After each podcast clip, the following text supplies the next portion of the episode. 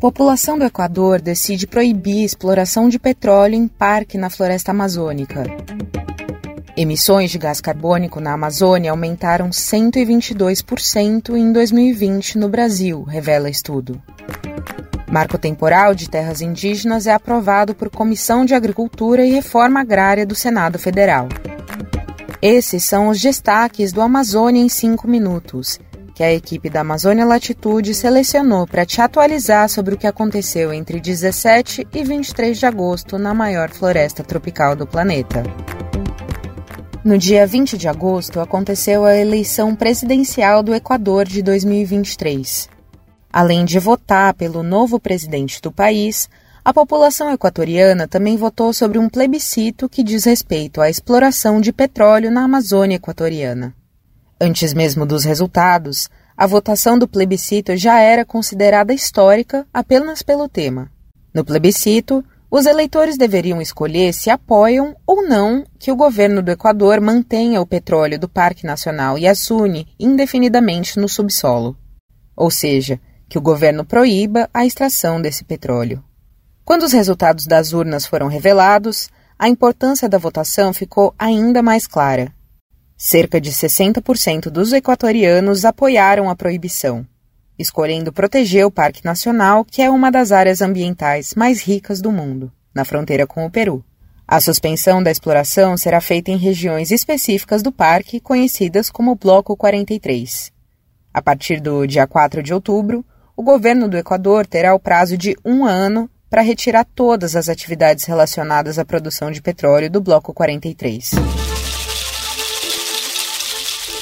Enquanto no Equador a exploração de petróleo na Amazônia começou a ser proibida, no Brasil o tema traz cada vez mais incertezas. Nos últimos meses, inúmeras discussões e negociações vêm acontecendo no governo brasileiro sobre a extração de petróleo na foz do rio Amazonas. Um dos argumentos utilizados pelo Instituto Brasileiro do Meio Ambiente e dos Recursos Naturais Renováveis, o IBAMA, para vetar a exploração foi a necessidade de uma análise ambiental preliminar. Nesta terça-feira, dia 22, a Advocacia Geral da União, a AGU, derrubou esse argumento do IBAMA. A AGU concluiu que o IBAMA pode conceder o licenciamento ambiental para exploração antes de uma avaliação preliminar da área concedida. Esse parecer facilita a concessão de licenciamento para que a Petrobras explore o petróleo na bacia da foz do rio Amazonas.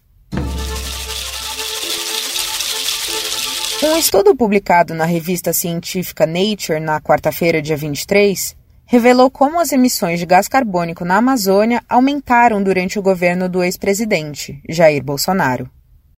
O estudo foi feito por pesquisadores do Instituto Nacional de Pesquisas Espaciais, o INPE, e de outras instituições de pesquisa ao redor do mundo. De acordo com o estudo, as emissões aumentaram 89% em 2019 e 122% em 2020, na comparação com a média registrada entre 2010 e 2018. O estudo concluiu ainda que esses dados são resultados da redução na aplicação das leis de proteção ambiental e do menor número de políticas de controle do desmatamento em 2019 e 2020.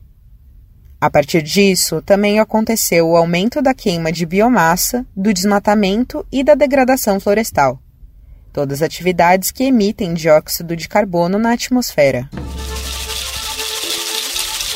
No sábado, dia 19, o helicóptero desaparecido na floresta amazônica desde o dia 16 foi encontrado.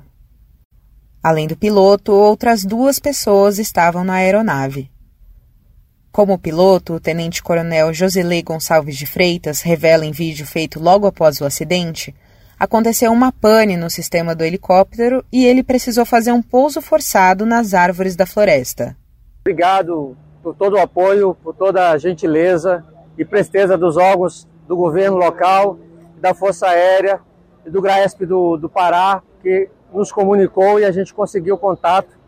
E graças a Deus, ao treinamento, a tudo isso, após uma pane, nós conseguimos ter todo mundo com vida, Posar numa pane é meio complicado com um helicóptero numa selva dessa, mas estão todos com vida e bem de saúde. Eu agradeço, muito obrigado.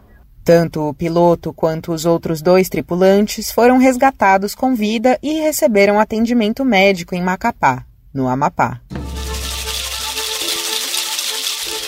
A Comissão de Agricultura e Reforma Agrária do Senado Federal aprovou, na quarta-feira, dia 23, o PL do Marco Temporal para a Demarcação das Terras Indígenas. O projeto de lei só reconhece a demarcação de terras ocupadas por indígenas a partir de outubro de 1988 e prevê a exploração econômica em terras indígenas, abrindo brechas para atividades como o garimpo. Na audiência pública antes da votação, os integrantes da comissão debateram sobre a proposta. Em entrevista à agência pública, a ministra dos Povos Indígenas, Sônia Guajajara, afirmou que o projeto traz ameaças além do marco temporal e que os senadores não conhecem todos os pontos da proposta a fundo.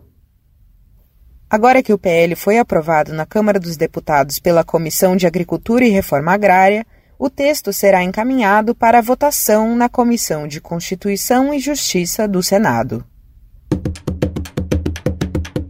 Eu sou Amanda Peste e esse foi o Amazônia em 5 Minutos, uma produção da Amazônia Latitude. Para mais informações e conteúdos exclusivos, acesse amazonialatitude.com. Este episódio teve produção de Vanessa Pinto Moraes e edição sonora de Celso Rabelo. Usamos informações e áudios de Agência Brasil, Agência Pública, Deutsche Welle, Folha, G1 e UOL.